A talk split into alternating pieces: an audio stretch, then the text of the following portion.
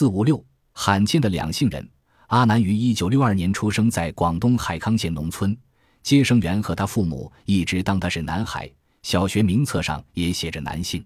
十七岁起，阿南发生突变，双乳高起，并来月经，但男性生殖器同时成长。他二十岁时，考虑过将来是嫁出去还是讨媳妇，曾去湛江医学院附属医院检查，他同时具有男女两性生殖器。染色体检查结论是属女性假两性畸形。当了二十年男子的阿南，没有按医嘱接受外科手术，偷偷外出当过晒盐工、打砖工，和男人一样干重活、抽烟，手力特别大。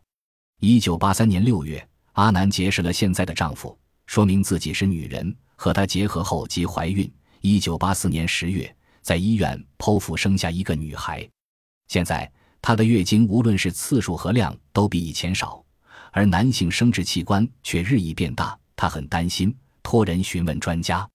据湛江医学院生物研究室陈主任说，像这样的女性假两性畸形，不动手术仍能怀孕生小孩，实属罕见。但如果不实施外科手术，会引起本人生理代谢的紊乱，影响健康和家庭幸福。